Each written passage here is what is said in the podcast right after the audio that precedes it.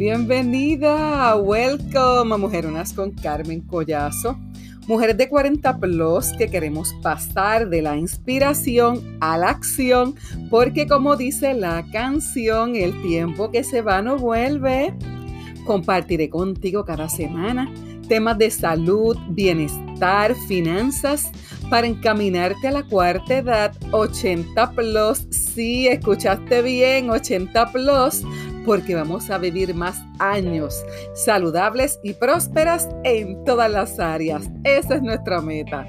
Gracias por compartir conmigo cada semana. Valoro mucho el tiempo que dedicas a escuchar y compartir esta importante información.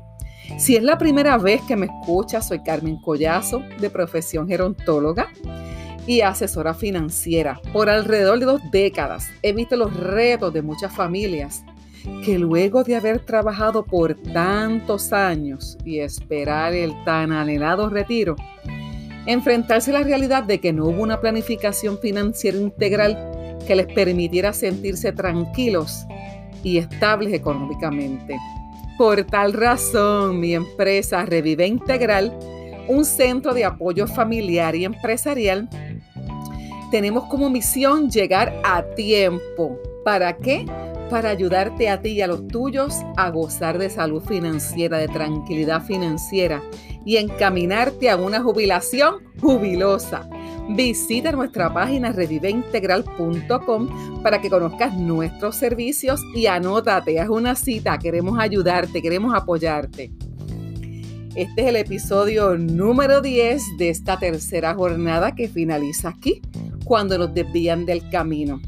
Y este episodio va a ser un poco de desahogo y a la vez de si, eres, si estás cuidando o identificas eh, algún familiar, alguna amistad que, que, está cuidando a cualquier persona, porque no importa que no tenga la condición de Alzheimer, cuidar de otra persona no es tarea fácil. Te pido que por favor le hagas un regalo de amor, porque eh, estas circunstancias las vivo yo te puedo hablar desde, mi, desde el corazón, además de, del conocimiento profesional. Más que todo eso, porque lo vivo, porque experimento todas estas emociones de las que te voy a estar hablando. Y debe haber gente sobrecargada eh, en el camino al que tú le puedes, mira, tender la mano y levantarla, posiblemente de irse hundiendo en el pozo, en ese pozo de la desesperación en que muchas veces nosotros los cuidadores nos encontramos.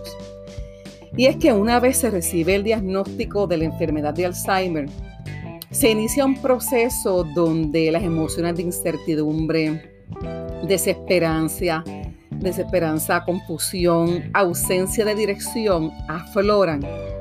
Eh, principalmente aquellos que hemos aceptado de la responsabilidad de cuidar a ese ser querido. En la mayoría de las familias, eh, es algo que es bastante común. La atención a la persona afectada suele recaer principalmente en una persona o dos, no más de ello. Usualmente hay un cuidador principal. Y a medida que va progresando la enfermedad, los cuidadores nos podemos sentir frustrados, abrumados, sobrecargados, porque hemos perdido cierta independencia, ya no tenemos vida social, el sentimiento de, soledad, de impotencia va en aumento cada día. Sentimos que el día no acaba, que siempre hay una tarea o gestión que resolver y que en la noche es cuando empieza, como dicen por ahí, lo bueno. es muy común, ¿verdad? Que sentimientos de, rabia, de sentirnos abandonados por otros familiares, eh, de sentirnos eh, impotentes viendo los cambios que ese familiar que amamos eh, va, va presentando. En muchas ocasiones sentimientos de culpa, creyendo que no somos lo suficientemente dedicados o buenos cuidando a ese familiar.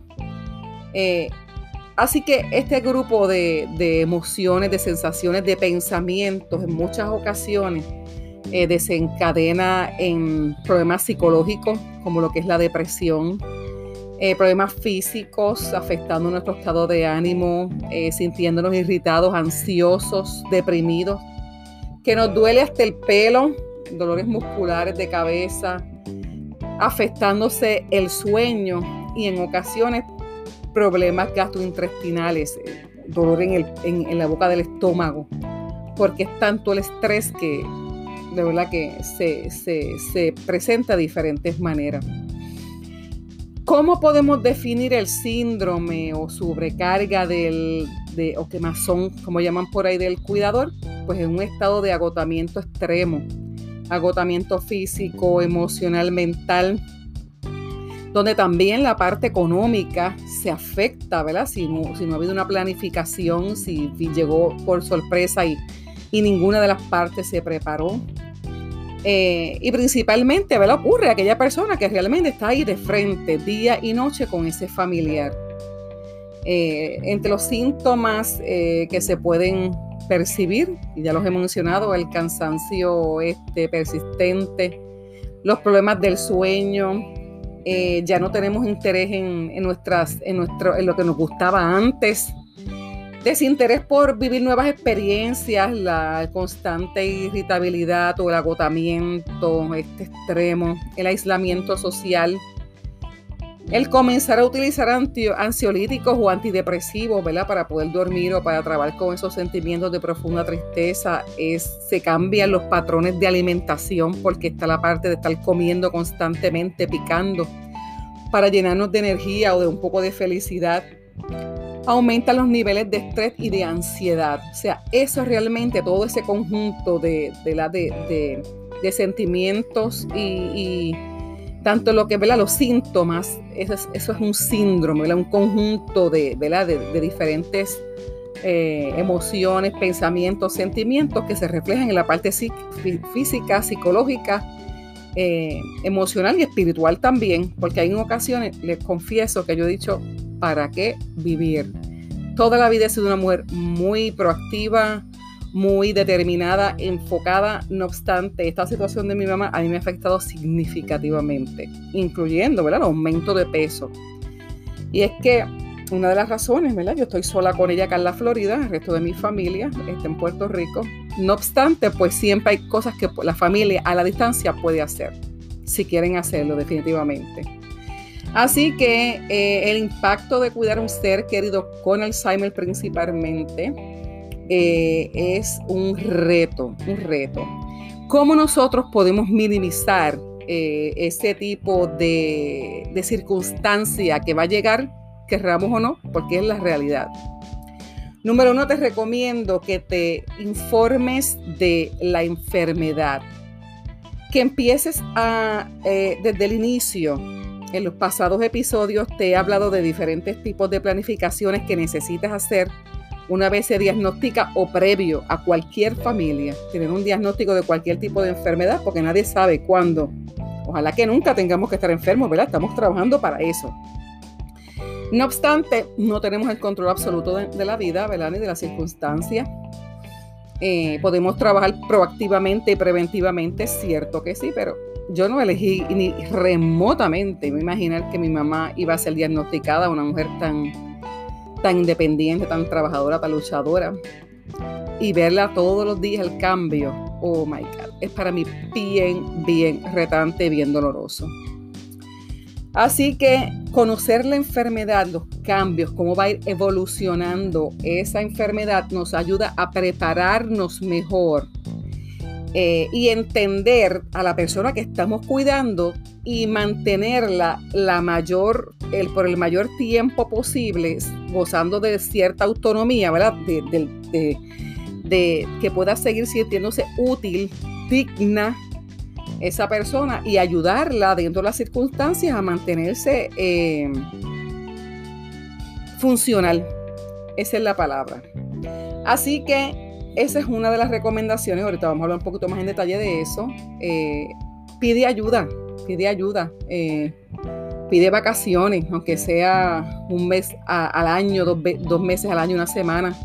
Si es posible, semanalmente, tómate un, respiro, búscate a alguien, págale a alguien que pueda quedarse unas horas con ese familiar tuyo para que, para que puedas salir de esa rutina.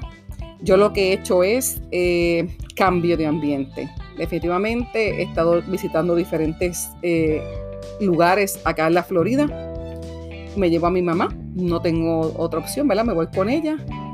Ha sido un reto en muchas ocasiones, ahí he ido descubriendo, por ejemplo, en una ocasión eh, adquirí una, ¿verdad? compré un, ¿verdad? una estadía en un hotel que era eh, la manera en que estaba dividido las, habitaciones era algo totalmente eh, para mi mamá demasiado como demasiado difícil para ella como poderse adaptar y entonces ahora y, de verdad que eso fue ay Dios mío eso fue como dicen por ahí Troya porque estuvo demasiado levantándose, demasiado abrumada, desorientada. Y entonces ahora lo que hago es que busco una habitación que tenga una, eh, dos camas dobles, ¿verdad? Entonces ella me va a ver, ahí no hay ninguna eh, manera que ella se desoriente porque está, me está viendo constantemente, porque en el caso de mi mamá, una de las situaciones críticas que tengo, mi mamá es bastante buena para cuidar. Ahora bien, eh, para grabar este podcast, yo tengo que dejarle a ella, yo, yo he hecho muchas alteraciones a esta casa donde estoy viviendo y adelantándome a una de las áreas ¿verdad? que le iba a mencionar, precisamente es eh, en esta oficina que tengo. La puerta que se, que se, cambió y tengo una, una, puerta donde ella me puede ver. Eh, porque si estuviese aquí, estuviese haciendo el sonido este mmm, bien fuerte que el humming, ¿verdad? Es un fuerte, un sonido fuerte que, que me abruma en, en, muchas ocasiones y que me, me cansa el oído y estar todo el día escuchando eso de verdad que me agota. Y este es el único respiro, la única, el, el único momento que yo puedo estar tranquila. Porque aunque esté viendo televisión con ella, si de momento me quedo eh, acostadita o si de momento me quedé es, dormir por unos segundos, ella inmediatamente me habla para que me despierte, porque ni tan siquiera en ese momento yo puedo estar disfrutando un segundito de un respiro, de quedarme dormida por el día. Así que esta casa, ¿verdad? Eh, hay puertas eh, por todas partes que tienen visibilidad. Ahí ella puede pasar por ahí y no está dentro aquí, pero ya puede ver por el cristal y ver que yo estoy para ella asegurarse que yo estoy aquí, que eso es lo más fuerte para ella. Ya no va sola al patio, ya aquí tenemos un patio amplio con muchas plantas y muchas que se ha, se ha puesto para que el deleite de ella, pero no puede estar ni cinco segundos sola. Es agotador, es agobiante en ese sentido. Y de verdad, pues que a veces me sobrecarga, esa es la pura realidad. O sea, yo no tengo ningún eh, tiempo para mí, realmente no lo tengo. Así que eh, pide ayuda, pide ayuda, pide que te den un relevo, etc. Empieza a reconociendo esos sentimientos cuando yo siento que estoy al borde. Yo digo, ya, ya, ya estoy al borde, definitivamente algo tengo que hacer. Y entonces cambio de ambiente, que eso es lo que te estaba mencionando. Empieza eh, a identificar esos sentimientos que, que, no dejes que, se, que lleguen al punto. Si puedes unirte a grupos de apoyo de otros cuidadores, sería ideal que consiguieras grupos de apoyo eh, de personas que, ¿verdad? Que, que están cuidando otros familiares, específicamente de Alzheimer. Hay muchas organizaciones eh, en Puerto Rico está la organización eh, de Alzheimer. Acá en la Florida, lo que grupos de apoyo en español no tenemos aún. Es bueno que yo abriera uno, pero honestamente no me puedo echar esa responsabilidad adicional. Así que otro de los factores es comienza a, mejorar ese entorno para ese familiar. a cierta hora, darle el bañito, mantén la rutina, eh, ayúdales a que ellos puedan mantenerse, por ejemplo, eh, en el caso de mi mamá, ella era una mujer que con la limpieza, eso era, como decimos nosotros, un as. Y ahora mismo, yo una de las áreas que verdad no me gusta que friegue porque se quedan muchos trastes sucios, pero sin embargo la dejo que barre el piso y estoy ahí, ¿verdad? La dejo y la hago sentir porque ella inmediatamente me ve con el mapa, ella ¿verdad? quiere hacerlo y quiere ayudarme. Y yo pues la dejo. ¿Por qué? Porque que, mira, hay que ayudar a que se, sienta útil, que me está, que, está siendo productiva, que es parte de, ¿verdad? De, que me está ayudando en la carga. Así que eso es parte también de aliviarte tú eh, en esa tarea y de ayudarlos a ellos a que sientan, ¿verdad? Que sientan ese tipo de todavía de productividad. Dedícate tiempo, vete un ratito al cine, eh, lee, de verdad que hay que tomar, aunque sean unas horitas, dice, tú me dices, pero yo no tengo oportunidad para eso. de alguna manera. Pídele a Dios que te revele, que te ayude a hablar con otras personas. Escucha estos podcasts, hay mucha eh, información en la internet. Puedes seguir buscando esta información. Así que es importante que trabajes con el autocuidado, con el tuyo, eh, y descansar. Haz ejercicio. En mi caso, yo trato de llevar a mi mamá todos los días, por lo menos un ratito, tanto para ella y para mí. Eh, porque si no sale de la casa o no la llevo a la playa por la tardecita o algo así, eh, la cosa es intensa, de verdad, para dormir por la tarde, eh, ya una vez que cae el síndrome del ocaso, donde empieza a, a disminuir la luz, empieza, es otro, es otro reto en la noche, el dormir, darle esa pastillita para el descanso cerca de las siete y media para que ella también pueda empezar a acostarse más temprano, ese bañito Así que eh, la relajación, ese, es importante, estar lo más, relajado posible. Busca ayuda profesional, trata de simplificar las tareas, el espacio. Eh, si hay un espacio donde había muchos libros, muchas figuras, muchas cosas, ve eliminando todo eso para que se pueda mirar eh, la, simpleza en la casa, buscarle la área donde puede encontrar su ropa, que tampoco van a poderse vestir solos porque aunque tú le pongas ahí al de frente la ropa en muchas ocasiones a mi mamá, de verdad que es un proyecto que ella se vista sola. No obstante, hay que ayudarlos, hay que guiarlos y tener paciencia en el proceso, porque mira, a veces yo reconozco que la pierdo porque hay tantas cosas que hacer. De momento hay que ir a una cita médica aquí, hay que llevar, llamar acá, llamar al otro lugar. O sea que nosotros realmente si mantenemos una rutina eh, a, diario, eh, se nos hace más fáciles a nosotros y más fáciles a ellos también. Eh, adaptar el entorno físico, definitivamente una de las cosas que les dije fue lo de las puertas, eh, mantener más, el lugar lo más claro posible. Hay que rotular, una de las cosas que yo he hecho, rotular cada, cada, cada gaveta de la nevera, eh, las puertas, todo rotulado para que ella lo pueda, se pueda guiar vete, búscame aquello allí. Pues no, pues ella lo lee, lo lee y por lo menos sabe allí. Eso es importante. Eh, mantenerles, mire, con las costas propias, las costas si hacen una foto de, ellos, eh, alguna almohadita especial que ella le gusta. Todo ese tipo de cosas hay que mantenerlos para que ellos puedan sentirse parte de y, y cómodos, iluminar bien la casa. Importante, ¿verdad? La parte de, de los sistemas de seguridad, eh, evitar lo, que son las alfombras, los muebles así filosos que se puedan, ah, que se puedan tropezar. La comunicación, tratar de hablarle directamente si han perdido la audición, porque son una de las cosas que ocurre, que van perdiendo la audición y van perdiendo la visión. La empatía es tan importante. La empatía se trata de ponernos en el lugar de los otros. Dios mío, qué difícil es cuando ellas están, ella estaba totalmente desorientada y no sabe, y si se empieza como que ni, sabe expresarse y tú le ves este, eh, eh, esa, esa, esa angustia como de, como de que, pero es que yo no sé, pero es que yo no sé. De verdad que, es un sentimiento bien, bien fuerte. Así que en muchas ocasiones van a estar eh, repitiéndote lo mismo, lo mismo, lo mismo, lo mismo, y uno agotado ya y agotado ya. Ese tipo de cosas va a pasar. Y definitivamente, pues, eh, orar un día a la vez, familita, un día a la vez. Esto es día a día, día a día. Lo mejor que Dios hizo fue un día tras otro. Eh, una de las cosas que a mí me ayuda mucho es escuchar la palabra de Dios, es escuchar eh, audios, audiolibros, seguir informándome, educándome y conversar con alguna otra cuidadora que siempre hay algo. Tengo una amiguita que se llama Loida, que ella cuida a su mamá y a su hermano. Y de verdad que cada una tenemos un reto. Así que cuando nos apoyamos, eh, sentimos que la carga, ¿verdad? No, estamos tan solos.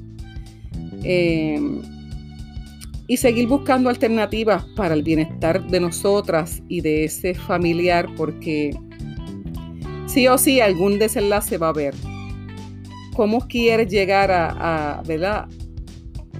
a ese desenlace. ¿Quieres ser tu parte de, la enfermedad o sencillamente, cuando te digo ser parte, es que te enfermes y no puedas entonces seguir cuidando ese familiar. Hay que tomar decisiones, familita, hay que tomar decisiones. Si a veces estamos demasiado sobrecargados, hay que tomar decisiones. Eh, nosotros no somos omnipotentes ni omniscientes, para eso es el Padre que está en los cielos. La palabra dice que todo aquel que, que necesite fuerzas, que el Padre no las da. Y de verdad que yo lo he visto, es la única manera. Su palabra dice que nuevas son sus misericordias cada mañana y que grande es su fidelidad, también lo he visto. He visto que, y me he hecho, mi, Jehová es mi pastor y nada me va a faltar y realmente ha sido así. Eh, ¿Qué te puedo decir? Declaraciones, lo que a ti te haga, te dé tranquilidad, te ayude a sentirte mejor. Así que lo más importante, estás pendiente a tu alrededor, quién necesita, quién necesita ayuda para que tú puedas, mire, aunque sea darle un poquito de aliento. Y comparte, por favor, esta información. Te hablo con el corazón, esto es un pequeño desahogo y a la vez una información que sé que va a bendecir a muchas familias. Un abrazote, visita Revive Integral y llámanos. Queremos ayudarte, queremos, mira, que salga de esas estadísticas de los niveles de pobreza, específicamente la mujer, que vamos a vivir por muchos más años. ¿Y cómo queremos vivir? Prósperas y saludables en todas las áreas. Un abrazo, tote familita. Recuerda darle cinco estrellitas a, esta, a este episodio, a este podcast, para continuar llegando a más familias de la tierra. Un abrazo, tote, su amiga que les ama, Carmen Collazo. Bendiciones. Bye bye.